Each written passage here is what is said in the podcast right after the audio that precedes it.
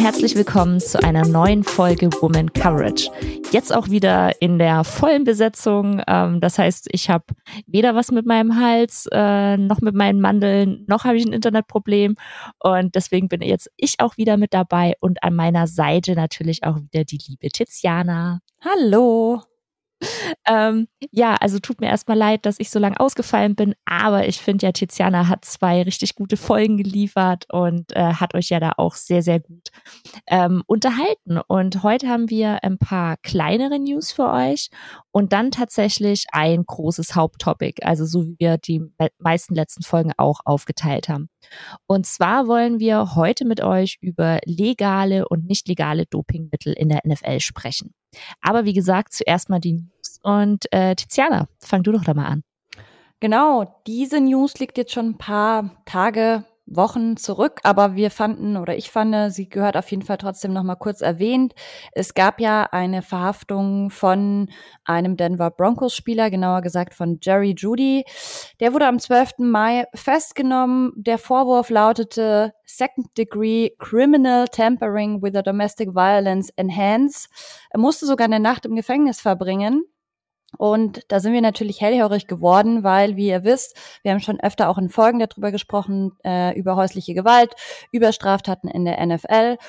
Und deswegen war das natürlich was, was mich dann schon irgendwie aufmerksam gemacht hat. Aber man muss ihm zugute halten, dass sich am Ende herausgestellt hat, dass es eigentlich alles halb so schlimm war. Es ging nämlich eigentlich nur noch darum, dass er einen Streit mit seiner ja, mit der, mit der Kindsmutter sozusagen hatte. Es ging um ähm, einen, äh, ja, um einen Geldbeutel, der nicht zugänglich war. Es ging irgendwie um Medical Papers von dem Kind, von dem gemeinsamen, ähm, den, das er scheinbar irgendwie versteckt haben soll. Also es war im Grunde ein heftiger Streit, aber es wurde auch nicht äh, irgendwie äh, jemand geschlagen oder es gab auch keine tätlichen ähm, Vorfälle.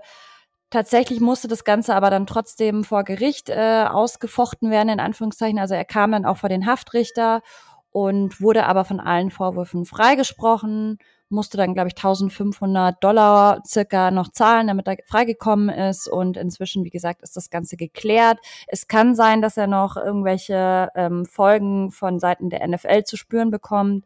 Die könnten ihn noch irgendwie bestrafen.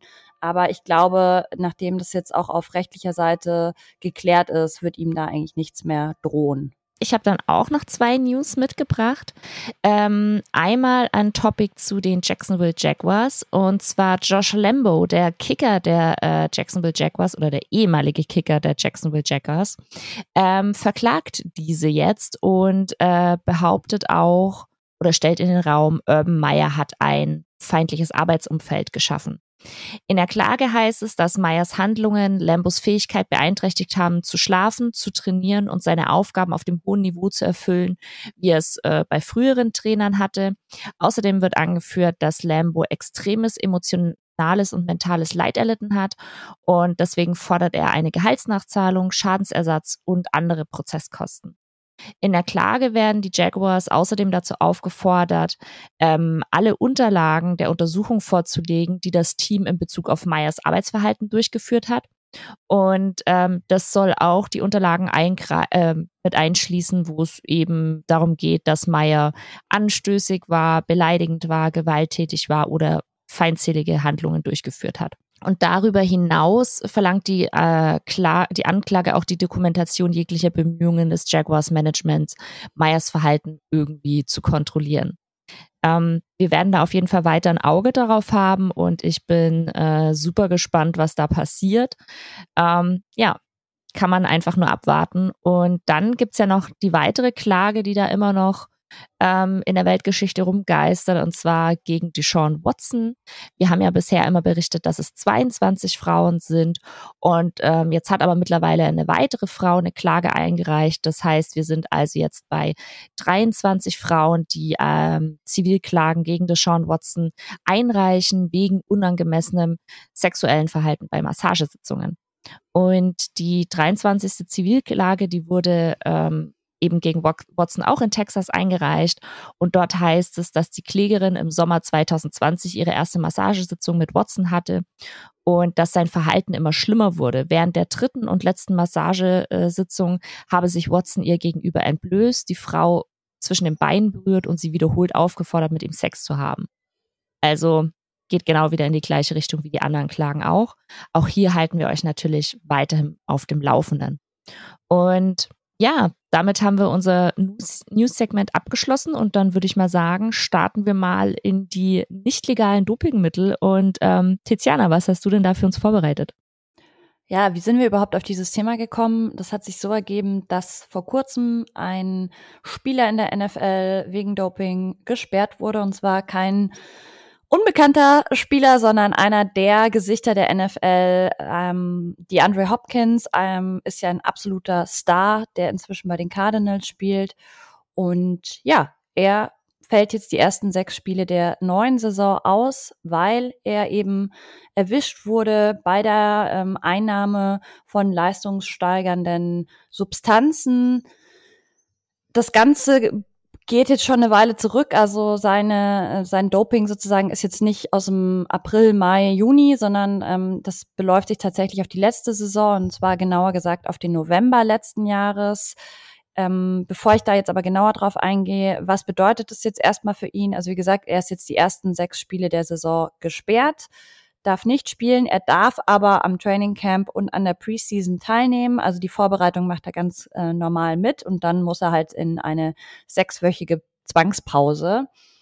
Ja, es geht eben ähm, um einen positiven Test aus der letzten Saison, genauer gesagt eben im, im Monat November. Da, dort wurden dann eben Spurenelemente einer verbotenen Substanz gefunden.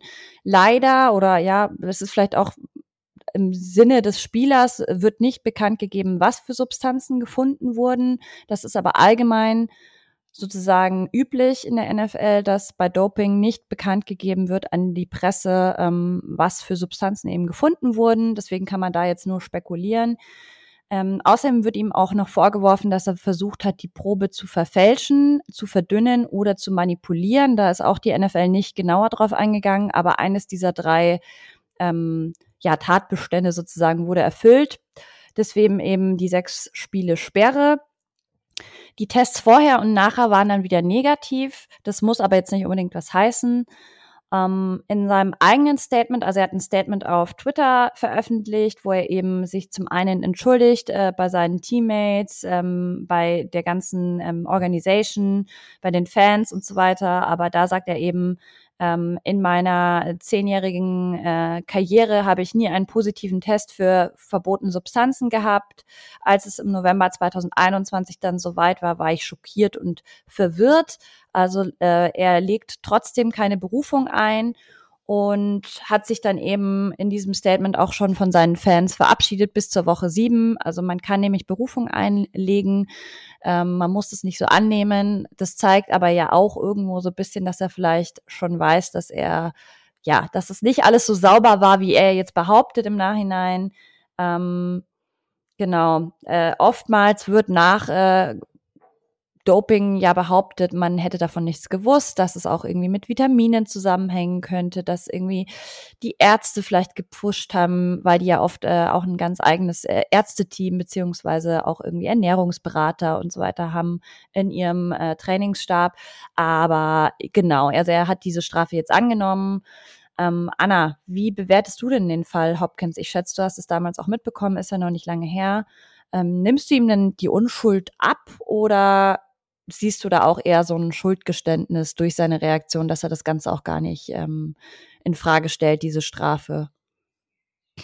Ähm, hättest du mich das gefragt vor ein paar Tagen, als ich noch nicht die Recherche für die ganzen Sachen gemacht habe, hätte ich gesagt, das ist so ein, so ein Schwachsinn. Äh, natürlich wusste der das.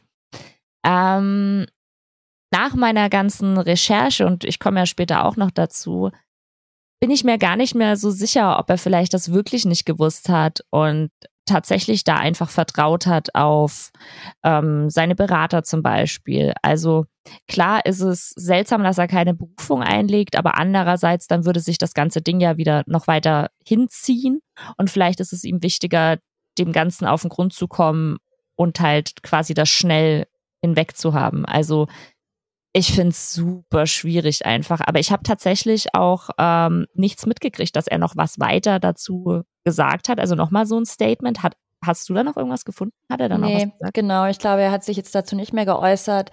Es ist wahrscheinlich aus seiner Sicht auch tatsächlich das Beste, jetzt nichts mehr zu sagen, weil er ja auch sein Image nicht schaden möchte. Es gehen jetzt schon die Diskussionen los, ob er denn dadurch vielleicht kein Hall of Famer werden könnte.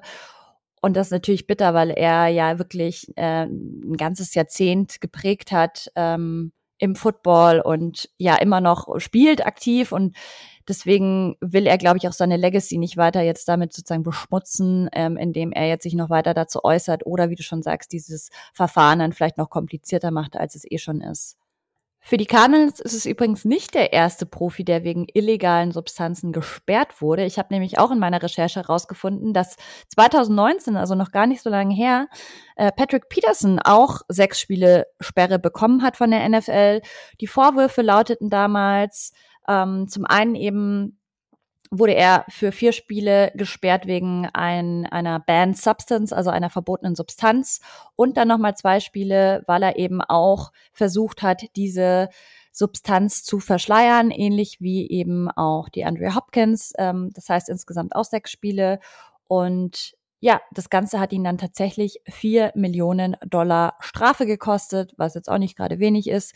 Die Sache ist nämlich die, dass die Spieler auch die Spiele, wo sie aussetzen müssen wegen dieser Dopingsperre, nicht bezahlt werden. Und wir wissen ja, wie hoch manche Gehälter in der NFL sind. Da kann also einiges zusammenkommen. Das heißt, auch für die Andre Hopkins wird hier ein wirtschaftlicher Schaden entstehen, der nicht unbedingt klein ist. Aber nun gut, ähm, so ist es eben. Generell gibt es eben zwei verschiedene Regelbücher, auf die sich die NFL bezieht. Zum einen wäre das äh, ein 28-seitiges ja, Manuskript, das sich National Football League Policy on Anabolic Steroids and Related Substances nennt. Da geht es eben um ja, äh, Performance, äh, Performance Enhancing äh, Substances, also sozusagen ähm, Performance steigernde oder leistungssteigernde Substanzen. Das ist ja eigentlich so das klassische Doping, das man eben kennt. Und dann gibt's noch ein zweites Manuskript, das 32 Seiten lang ist. Das heißt National Football League Policy and Program for Substances of Abuse. Und da geht's zum einen eben um nicht zugelassene Medikamente, ähm, also non-approved medicinal, medically, ähm, aber auch freizeitbetreffende äh, Substanzen, ähm, wie beispielsweise eben auch Alkoholmissbrauch wird hier abgehandelt ja, 28 bis 32 Seiten, die auch durchaus sehr, sehr komplex und kompliziert formuliert sind. Denkst du denn, irgendeiner von diesen Profis hat das wirklich mal komplett durchgelesen oder siehst du da eher Unwissen auf Seiten der Profis? Also ehrlich durchgelesen, glaube ich, wirklich nur ein Bruchteil. Also bei so manchem Spieler könnte ich mir das schon vorstellen, dass die da so drauf sind. Ähm, aber vielleicht gar nicht, dass die sich das durchlesen, um, also weil sie es müssten, sondern einfach, weil sie es interessiert, so. Vielleicht um sich auch abzusichern. Ja, und ähm, ich glaube, die anderen würden sich dann eher darauf verlassen, dass die Berater ihnen eben alles sagen, so hier, das darfst du, das darfst du nicht, weil ähm, wir haben das, wir haben ja jetzt auch schon andere Regelbücher der NFL durchgelesen, auch dieses Corona-Ding zum Beispiel, und das ist ja alles andere als leicht geschrieben. Also wenn du willst, dass Leute das lesen, dann schreib's halt so, dass Leute das auch lesen können und nicht in zig Paragraphen verpackt. Das stimmt, wobei man sagen muss, alle NFL-Profis haben ja einen College-Abschluss, also sollten sie ja so ein gewisses Maß an ähm, ja, äh, Ausbildung genossen haben, um sowas dann auch verstehen zu können. Aber ja, ich gebe dir recht, ich meine, die haben auch genügend andere Sachen in ihrem Alltag zu tun. Ähm, ich persönlich würde mich da nie komplett nur auf äh, fremde Meinungen und Berater verlassen. Das wäre mir, glaube ich, echt zu ähm, unsicher am Ende des Tages, weil wer, wer hat dann am Ende die Strafe, du und nicht unbedingt der Berater. Ähm, genau, es gibt dann eben diese Policy and Program on Substance of Abuse, nennt sich das Ganze. Das verbietet eben den illegalen Besitz, die Einnahme beziehungsweise den Konsum oder auch den Verkauf, die Verteilung von. Und jetzt habe ich mal aufgelistet, was da alles drin steht. Also verboten sind Kokain, Surprise, ähm, Marihuana, wo ich dann gleich noch mal dazu komme, weil das so ein bisschen so ein Sonderfall ist. dann synthetisches Cannabis, also künstlich hergestelltes Cannabis, Opiate wie beispielsweise Morphin, MDMA, äh, PCP kannte ich jetzt persönlich noch nicht, ist eine günstige Straßendroge, die eben ein dissoziatives Halluzinogen sein soll. Fragt mich nicht genau, was das ist. Ich finde, das ist alles, auch diese chemischen ähm, Drogen, da habe ich auch keine Ahnung, wie sich die zusammensetzen. Falls es euch interessiert, könnt ihr alles bei Google finden. Und dann noch Adderall, das hatte mir tatsächlich schon mal was gesagt. Das ist so ein bisschen wie das Ritalin in Deutschland. Das bekommen ähm, Leute mit einer ADHS-Diagnose eigentlich verschrieben soll sehr, sehr verbreitet sein. Richard Sherman hat sogar mal gesagt, dass er glaubt, die Hälfte der NFL-Profis hätten schon mal Adderall genommen, hat es dann aber diese Aussage später wieder zurückgezogen und meinte irgendwie, er, er wurde missverstanden. Aber es ist tatsächlich so, dass ähm, davon ausgegangen wird, dass extrem viele Profis das schon mal genommen haben, wenn nicht in der NFL, dann aber zumindest im College. Und zwar ist das eine Substanz, die eben Müdigkeit, Schmerzen betäubt, die aber auch gleichzeitig ähm, dich extrem fokussiert, also sozusagen in the zone dich eben bringt. Ähm, dann wird deine Reaktionszeit verbessert, deine Konzentration wird verbessert und ja, das sind ja alles Attribute, die perfekt sind für Hochleistungssport.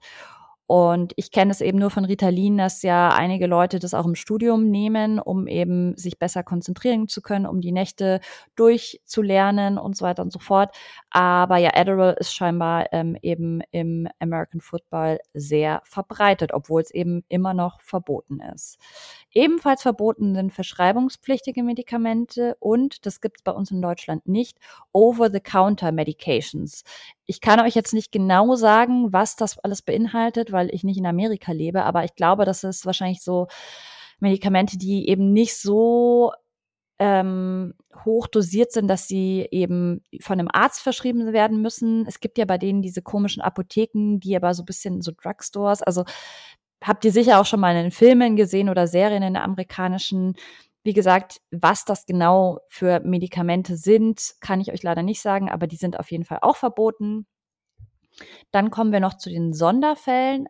Also noch ganz kurz so eben Kokain, MDMA, ähm, Adderall, das ist ja eigentlich alles klar oder auch Opiate, dass das verboten ist. Ich, ich glaube, da muss kein Profi auch irgendwie diese Manuskripte gelesen haben, um das zu wissen. Ähm, Sonderfälle Genau, also Alkohol ist natürlich erlaubt bei allen Menschen über 21 in Amerika. Da macht die NFL jetzt keine Vorgaben. Wo es aber Vorgaben gibt und gewisse Abläufe eingehalten werden müssen, ist eben, wenn du eine Alkoholvergangenheit mitbringst, wie genau das jetzt sozusagen dann abläuft und ob auch jedes Team das selber bestimmt oder Vorgaben hat, das kann ich euch jetzt auch nicht sagen. Da, so tief bin ich jetzt auch nicht im Thema drin. Aber da gibt es scheinbar schon, wie gesagt, gewisse Regeln, Abläufe, die man zu befolgen hat. Und wenn du gegen die verstößt, dann kann dich dein Team wiederum halt auch bestrafen mit Geldstrafen beispielsweise. Dann sind wir schon bei dem anderen Sonderfall, der sehr diskutiert wird. Ich glaube, Anna, ich weiß gar nicht, ob du darauf auch nochmal eingehst. Das ist eben das Thema Marihuana und Cannabis da, ich, das wird euch wahrscheinlich nicht entgangen sein, hat sich in Amerika insgesamt ja relativ viel getan. Es gibt Bundesstaaten, wo Marihuana äh, aus Medizingründen sozusagen inzwischen legalisiert wurde. Und ja, das neue ähm, Testprogramm der NFL, wo sie eben testen, ob jemand gedopt ist oder nicht, geht eben nicht auf einen speziellen Stoff, der in Cannabis, äh, Cannabis enthalten ist, ein. Das heißt Delta 9 THC Carbolyxid Axid irgendwie so. Ähm, die einzige Ausnahme, und das finde ich sehr, sehr strange, ist eben äh, außer eben im zwischen dem Training Camp und dem ersten Preseason Game. Ähm, früher war die Liga deutlich strenger, was Cannabis betroffen hat, aber eben dadurch, dass äh, die USA insgesamt deutlich locker, ge lockerer geworden ist in dem Umgang mit äh, Cannabis und Marihuana, ähm, ist es eben so, dass die äh, NFL sich da auch angepasst hat. Das heißt, nur in gewissen Zeiträumen wird eben auf diese Substanz getestet, was ich bisschen komisch finde, weil was ist unter der Saison, da wird dann auf einmal nicht mehr auf diese Substanz getestet. Also auch hier sind wir so ein bisschen inkonsistent. Ähm, für viele NFL-Spieler ist Marihuana eben eine bessere beziehungsweise sicherere Medizin, um Schmerzen zu lindern, als eben äh, andere verschriebene Schmerzmittel oder Opioide. Und die machen ja auch sehr, sehr abhängig. Deswegen da gibt es ja ein ganzes, insgesamt ein sehr großes Problem mit Schmerzmitteln in Amerika. Ähm, dürfte euch auch nichts Neues sein. Aber deswegen sagen halt viele Spieler, sprechen sich für Marihuana aus, weil sie halt sagen, hey, lieber sozusagen mache ich mit einem ähm, natürlichen Ansatz sozusagen ähm, mit Cannabis, mit Marihuana ähm, in gewissen Dosen halt, ähm, lieber nehme ich das als dann zum Beispiel irgendwie richtig heftige Schmerzmittel. So, wie bewertest du denn das Handbuch der NFL zu Drogen? Findest du es angemessen oder findest du sogar, man könnte das noch ein bisschen strenger fassen?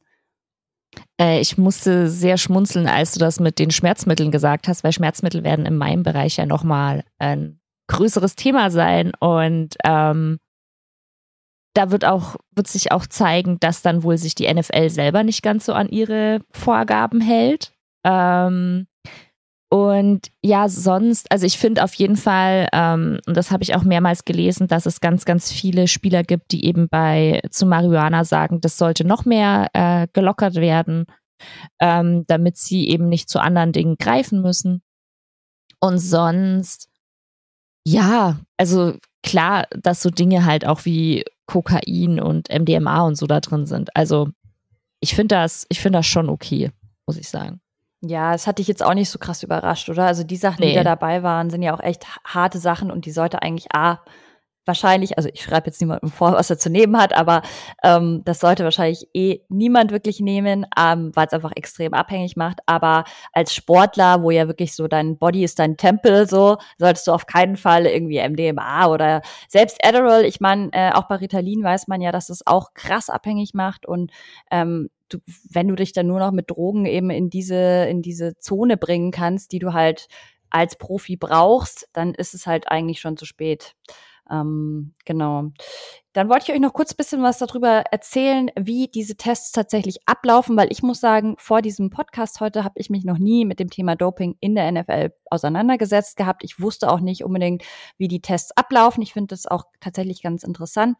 Ähm, mit der Spielervereinigung wurde beschlossen, dass es Urintests gibt, aber es gibt keine Bluttests. Das heißt aber auch im Umkehrschluss, dass natürlich nicht alles gleich getestet werden kann. Es gibt manche Sachen, die bei Bluttests viel schneller anschlagen. Ähm, sie wollen aber halt eben auch nicht, was ich auch verstehe, dass sie halt ständig irgendwie eine Nadel reingerammt bekommen. Es ist natürlich schon nochmal deutlich übergriffiger, wenn du ständig eben Blut abgenommen bekommst im Vergleich zu normalen Urintest. Ähm, diese Tests werden nicht angekündigt, wenig überraschend, und die sind sehr unregelmäßig. Also in der Offseason kann man bis zu sechsmal getestet werden, was dann doch schon einiges ist, und eben auch Free Agents. Also du musst nicht bei einem ähm, bei einer Franchise angestellt sein als Spieler, unter Vertrag stehen, um getestet zu werden, was ich auch gut finde. Und tatsächlich, um sich von dieser Testpflicht sozusagen zu befreien, das geht erst, wenn du nicht mehr aktiv als Profi unterwegs bist. Erst dann bist du komplett befreit. Und während der Saison können pro Franchise bis zu zehn Spieler pro Woche getestet werden. Auch das finde ich eigentlich eine ganz gute Anzahl. Ähm, ja, genau. So viel dazu. Ich glaube, dann kann ich jetzt an Anna übergeben mit dem nächsten Thema. Und zwar geht es jetzt, was ist eigentlich legal? Und ja, vielleicht finden wir da so das ein oder andere, wo wir uns denken, oh, das sollte vielleicht eigentlich illegal sein. Ja, vor allem eher, wo drückt die NFL eher ein Auge zu, sagen wir es mal so.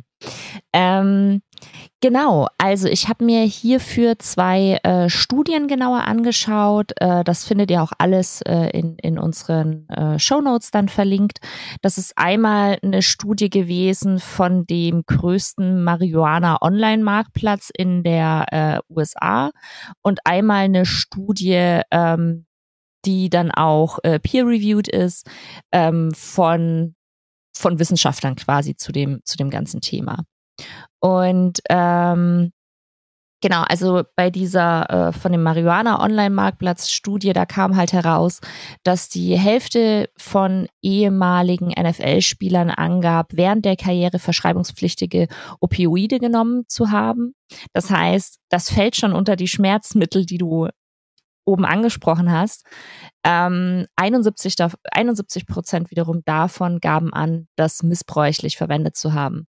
Als Gründe wurden genannt, dass sie trotz Schmerzen weiterspielen wollen, sie möchten belastbarer sein, sie haben ähm, Angst vor dem Verlust ihres Arbeitsplatzes und ähm, auch dank der NF dank NFL-Ärzten sehr, sehr leichten Zugang dazu. Ähm, und dann gab es äh, zum Beispiel ein Zitat vom ehemaligen Spieler Calvin Johnson, der war Wide Receiver bei den Lions und der sagte, die Ärzte, die Mannschaftsärzte und, Tra und Trainer, sie verteilen die wie Bonbons. Und da geht es eben um verschreibungspflichtige Schmerzmittel. Ähm, genau, und äh, die, die Spieler sagen dann auch, dass oftmals in 63 Prozent der Fälle tatsächlich die Medikamente nicht vom direkten Mannschaftsarzt ähm, verschrieben wurden, sondern von anderen Ärzten, von Trainern, von Ausbildern, von Familienmitgliedern oder aber auch, dass sie das aus dem Internet bekommen haben. Und die Probleme hierbei sind natürlich einfach eine Abhängigkeit davon und äh, die, die Sucht danach eben. Ähm, ein gutes Beispiel hier ist auch Brett Favre und der hat zum Beispiel äh, Suchtprobleme abseits des Spielfelds entwickelt und in der Zeit, als er MVP wurde, äh, gab er im Nachhinein an, dass er zum Beispiel 14 Vicodin einnahm. Und während seiner aktiven Karriere war er wegen Opioiden und Alkoholmissbrauch dreimal in äh, einer Entzugsklinik. Und es geht ja da nicht nur noch um die kurzfristigen Folgen, sondern halt auch um langfristige Folgen. Und so hat die zweite Studie äh, gezeigt, dass NFL-Spieler im Ruhestand viermal so häufig Schmerzmittel missbrauchen wie der Durchschnittsamerikaner. Und ähm, die Gründe dafür sind Langzeitschäden und chronische Schmerzen tatsächlich. Denn es gibt die ähm, Opioid-induzierte und das ist eine ähm, deutlich erhöhte Schmerzempfindlichkeit, die auf eine zu häufige oder zu lange Einnahme von Opioiden zurückzuführen ist. Und zum Beispiel Aaron Gibbs, äh, Gibson, das war ein Offensive Tackle der Lions, Cowboys und der Bear, äh, Bears und der war ein First-Round-Pick 1999. Der gab an, ähm, täglich 70 bis 80 Pillen eingenommen zu haben und auch nach seinem Karriereende süchtig gewesen zu sein. Ähm, Tiziana, kurze Zwischenfrage wenn du hörst, dass ein Spieler, ein ehemaliger First-Round-Pick in seiner aktiven Karriere 70 bis 80 Pillen eingenommen hat, ähm, also Schmerzmittel unter anderem, und du dann vorher aber gerade über die, die, das Regelbuch der NFL erzählt hast, was, was denkst du dabei?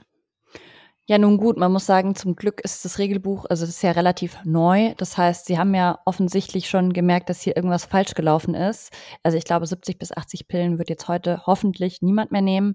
Aber es ist trotzdem krass. Also ich, ich man kann sich ja vorstellen, was so ein Körper halt mitmacht bei so einer NFL-Karriere. Und heutzutage spielen die Spieler ja auch wirklich noch sehr, sehr lang. Also die Profis, man braucht sich nur anschauen, auch ein Tom Brady mit irgendwie 45 oder so. Normal ist das eigentlich nicht, dass der da immer noch steht oder auch ein Aaron Rodgers oder so. Ähm, und ja, das sind nur Quarterbacks, die kriegen nicht ganz so viele Hits wie irgendwie ein, ein Liner oder so. Aber auch da gibt's ja den einen oder anderen, der noch mit 40 spielt. Ähm, ja, und da braucht man sich ja nur überlegen, so eine krasse Belastung das ist eigentlich, also ja, das ist bei jedem Hochleistungssport schon wirklich, wirklich grenzwertig, egal ob man ans Radfahren denkt oder an Fußball oder, oder, oder. Aber gerade bei Football, wo du ja wirklich auch so viel Körperkontakt hast, ja, mich wundert's nicht, dass die sich vollballern mit Schmerzmitteln.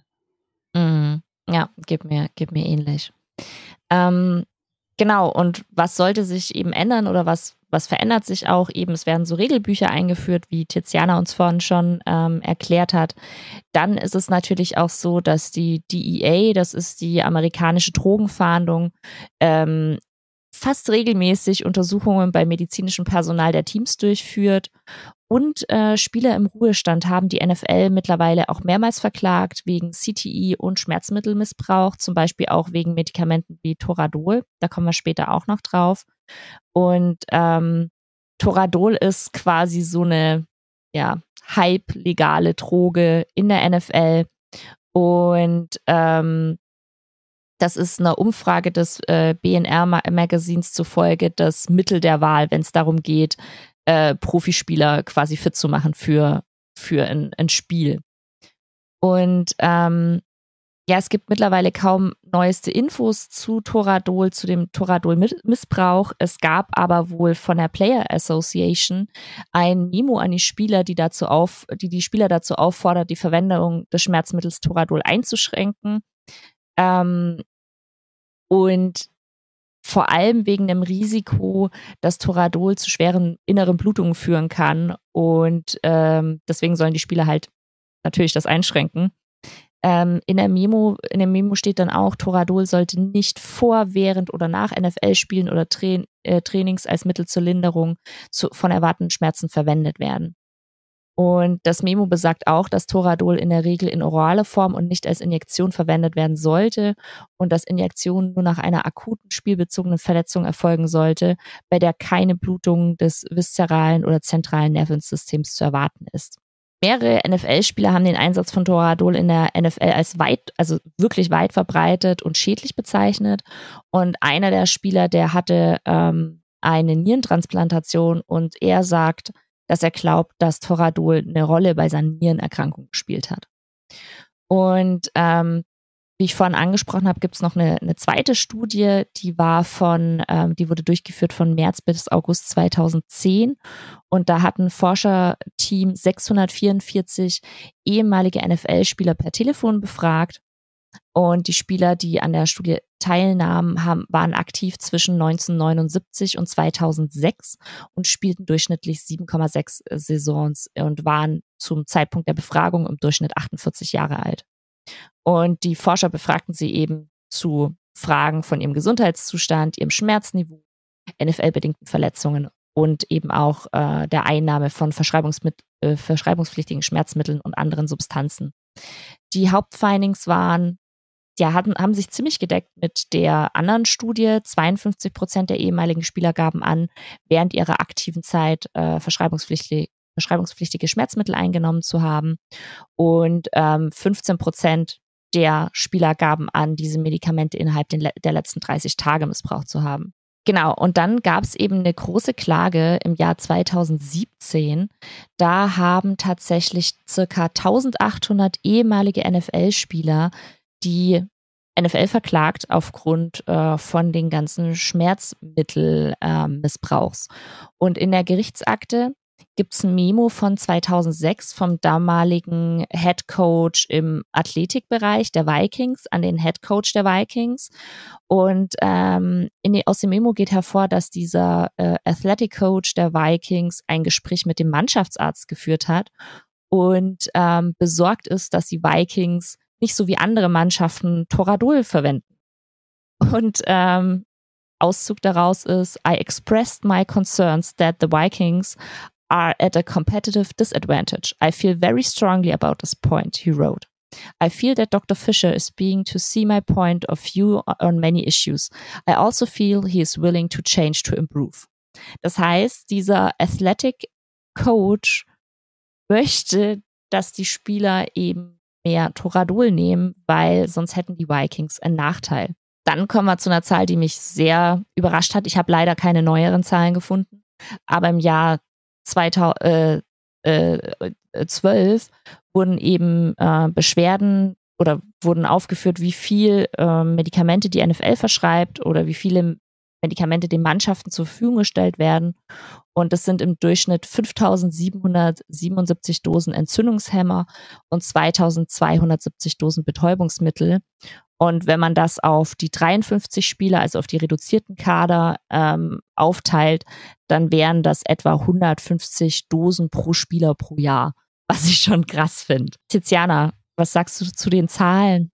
Ja, heftig. Also allein die Masse ist, ist total krass und gerade also dieses Toradol, das ich jetzt davor noch nicht kannte, wirkt ja wie eine absolute Seuche. Und es ist einfach heftig, dass Ärzte, also okay, in dem Fall war es ja jetzt ein Coach, der dem Arzt eine Ansage gemacht hat, aber es gibt ja auch genügend Ärzte, die sowas ganz lax verschreiben und die aber ganz genau wissen, wie abhängig das macht. Und ja, das ist halt einfach, wenn du halt nicht wirklich das Wohlergehen deines Patienten im Kopf hast, sondern die wirklich nur als, als Ware siehst, um jetzt schnell Erfolg zu haben. Das ist, geht mir einfach nicht in den Kopf. Und ja, die Spieler selbst, ich finde es gut, dass die Spieler Association jetzt wirklich die Profis auch warnt und sagt, Leute, passt auf, weil auf on the long run so innere Blutungen und so ist jetzt auch kein, kein ja, Joke.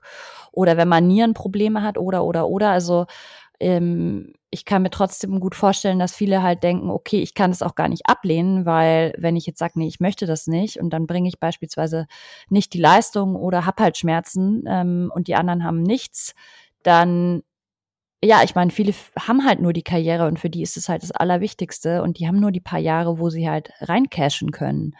Und ich glaube, diesen Druck darf man gar nicht unterschätzen. Ja, das, das glaube ich halt auch. Und es werden ja immer wieder äh, kommen Meldungen, jetzt zum Beispiel Aaron Rodgers, der eine Saison lang mit, was war es, kaputt, sein Daumen oder sein Fuß oder irgendwie mhm. sowas. Sein Fuß und, hatte er doch auch ein Problem, ja. Genau, genau. Und wenn man denkt, die, also dann, dann hört man ja ganz viel von wegen, ja, ja, sie sind getaped worden, so ja, am Arsch. Die haben halt irgendwelches Zeug gekriegt, damit die spielen können überhaupt. Und das finde ich halt einfach so krass. Aber wie du, wie du auch sagst, ich verstehe es auch, dass, dass sie das machen, weil vor allem von unbekannteren Spielern die Zeit ist so kurz, in der sie eine wirkliche NFL-Karriere haben können und sich da irgendwas aufbauen können, eine Marke aus sich machen können, dass es irgendwo auch halt verständlich ist, dass, dass sie das dann halt nehmen. Und vor allem, wenn sie sehen, dass es dann jeder nimmt und dann vielleicht auch der Quarterback nimmt und so. Also ist, ist alles verständlich. Ähm, jetzt haben wir ja ganz viel über American Football gesprochen. Wunder was, unser, unser Podcast geht über American Football. Aber ähm, und da bekommt man das ja öfter mit, dass eben Spieler wegen der Einnahme von irgendwelchen Mitteln bestraft werden. Und dann habe ich drüber nachgedacht und irgendwie kam es mir, also habe ich es im Fußball einfach vielleicht auch nicht so aktiv mitbekommen. Und du bist ja im, im Fußball deutlich mehr drin als ich. Ähm, wie sieht's denn da im Fußball aus? Ja, ich musste auch tatsächlich überlegen. Ich habe auch bisschen recherchiert und gegoogelt und bin in mich gegangen. Und im ersten Augenblick würde ich dir natürlich recht geben. Mir ist jetzt zumindest auch kein wirklich bekannter Fall also in den Kopf mhm. gekommen außer vielleicht Christoph Daum, aber das ist ja ein Trainer und der, äh, das ist schon eine Weile zurück. Ähm, nee, aber es tatsächlich, sobald man mal anfängt, danach zu suchen, findet man schon Fälle. Also 2021 gab es zum Beispiel den Fall des kasachischen Fußballnationalspielers. Ähm, bitte, ich sag jetzt seinen Namen nicht, weil ich würde ihn wahrscheinlich eh nur falsch aussprechen. Ja, aber er wurde positiv auf Doping getestet. Das ähm, hat dann eben ja seinen Club auch mitbekommen. Er wurde dann erstmal rausgenommen, wobei man sagen muss, dass er beispielsweise das äh, Qualifikationsspiel zur Conference League äh, am 12. August doch noch gespielt hat und da eben dann auch positiv getestet wurde. Und es hat dann wie so oft leider echt wieder ein bisschen gedauert, bis überhaupt dieser Test dann sozusagen ausgewertet war und so Monate gingen ins Land und er konnte währenddessen noch ganz ähm, ja freudig weiterspielen. So ist es ja auch ein bisschen beim Fall DeAndre Hopkins, der ja auch im November getestet wurde und wo das jetzt erst rauskam, also auch vier Monate später oder fünf. Also schon krass, wie lange das dann tatsächlich auch immer wieder dauert. Und dann habe ich noch einen äh, anderen ganz interessanten Bericht gefunden aus dem Jahr 2022, einem Bericht der Daily Mail, das ist ja eine englische Zeitung, und die behaupten eben, dass im Zeitraum zwischen 2015 und 2020 mindestens 15 Spieler in der Premier League positiv auf Dopingsubstanzen getestet wurden. Keiner von denen wurde aber tatsächlich gesperrt oder ähnliches, also sie wurden nicht bestraft, weil man eben davon ausgeht, dass sie entweder unabsichtlich gedopt hatten, also dass es irgendwelche Substanzen waren, wo sie gar nicht wussten, dass die vielleicht irgendwie auf der Dopingliste stehen oder die halt wahrscheinlich irgendwie in so kleinen Spurenelementen nur vorkamen, dass man sagt, ja, okay, das könnte sein, dass die irgendwas anderes noch irgendwie eingenommen haben und das hatte halt irgendwie diese Spurenelemente. Es gibt ja verschiedene Erklärungen. Oder es gibt eben auch so gewisse Sondergenehmigungen, warum ein Spieler welche Substanz nehmen darf. Das ist übrigens auch im, äh, der gleiche Fall bei der NFL. Da gibt es auch gewisse Sondergenehmigungen, aber von diesen Fällen sprechen wir ja eigentlich nicht, weil das ist ja dann alles gut, wenn es vorher so abgesprochen ist.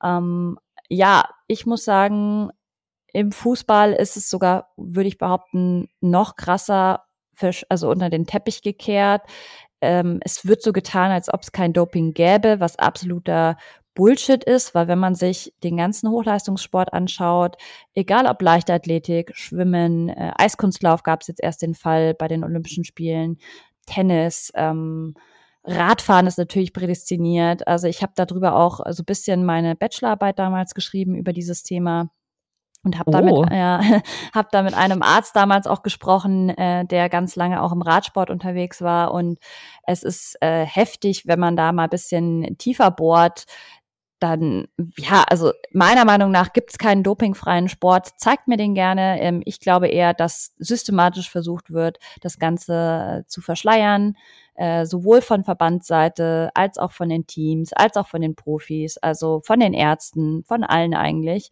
Und ja, es kommt immer mal wieder irgendwie was ans Tageslicht, aber ja sehr, sehr punktuell. Und im Fußball, wie gesagt, braucht mir niemand erzählen, dass äh, in allen Ligen, die es auf dieser Welt gibt, dass da nie gedopt wird oder nur in Kasachstan. Also die waren halt so blöd und haben sich erwischen lassen, aber ähm, falls ihr euch, also euch für diese Themen Doping im Sport interessiert, kann ich euch auch sehr, sehr die Arbeit von Hajo Seppelt ähm, ans Herz legen. Der hat ja eine eigene, eigene Doping-Redaktion und da könnt ihr auch immer sehr, sehr gute Berichte lesen. Okay, dann das ist auf jeden Fall auch was, was wir dann noch ähm, verlinken können. Ähm, so, die, die letzte Frage und, und Abschlussfrage dann auch für heute. Die ganze Recherche zum, zu meinem Thema hat mir mal wieder so ein bisschen das Gefühl gegeben, dass sich da Menschen für andere Menschen und deren Vergnügen und Spaß kaputt machen. Ähm, sei es jetzt körperlich, weil sie nicht auf ihren Körper hören, sei es seelisch, weil sie in ähm, Depressionen rutschen, in, in äh, Abhängigkeiten rutschen.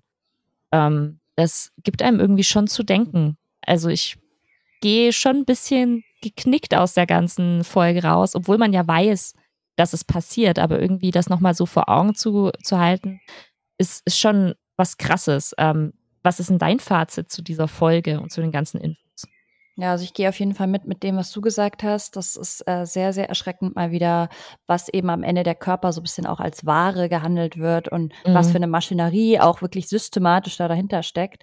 Aber ich muss sagen, ja, mein Fazit ist so ein bisschen, dass sich einfach mir mal wieder die Augen geöffnet wurden, dass man eben immer denkt, ach, das ist komplett normal, der spielt da durch und ja, dann hat er halt eine Verletzung, dann ist er wieder da und wenn es jetzt nicht gerade irgendwie ein Kreuzbandriss ist oder sowas, dann sind die ja oft sehr, sehr schnell wieder da. Mhm. Und wie wenig man eigentlich von diesem ganzen Konstrukt NFL, man verfolgt das eigentlich sehr, sehr oberflächlich, wenn wir ehrlich sind mhm. was da eben für gesellschaftliche Aspekte sind, die wir ja auch immer wieder ansprechen, mit häuslicher Gewalt, mit Hintergründen, ähm, mit eben Straftaten, aber auch eben, wie du schon gesagt hast, Depressionen und jetzt eben auch das Thema Doping und Schmerzmittel.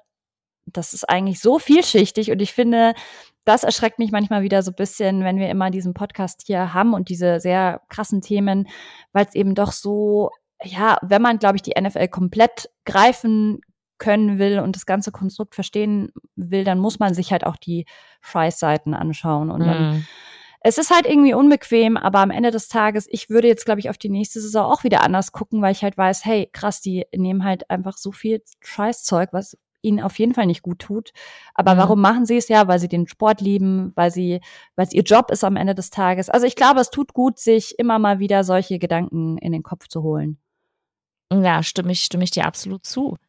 Ähm, ja, das, das war's für heute. Ähm, wir wünschen euch noch ein wunderschönen Tag. Auch nach dem Thema lasst uns wie immer gern Feedback da. Ihr findet uns auf Instagram und auf Twitter und die Links sind auch unten nochmal verlinkt, sowohl äh, die von unseren Woman Coverage Accounts, aber auch als die von Tiziana und mir selber. Also wenn ihr da irgendein Feedback habt, dann schreibt immer gerne. Das gleiche gilt natürlich, wenn ihr irgendwie wollt, dass wir über ein bestimmtes Thema sprechen, dann schreibt uns das auch super gerne. Für die nächste Folge haben wir schon was im Hinterkopf, aber wenn ihr irgendwas habt, schreibt uns das auf jeden Fall immer gern. Genau, und dann bleibt uns nur zu sagen, wünschen euch einen schönen Tag und bis zum nächsten Mal. Macht's gut, bis dann. So.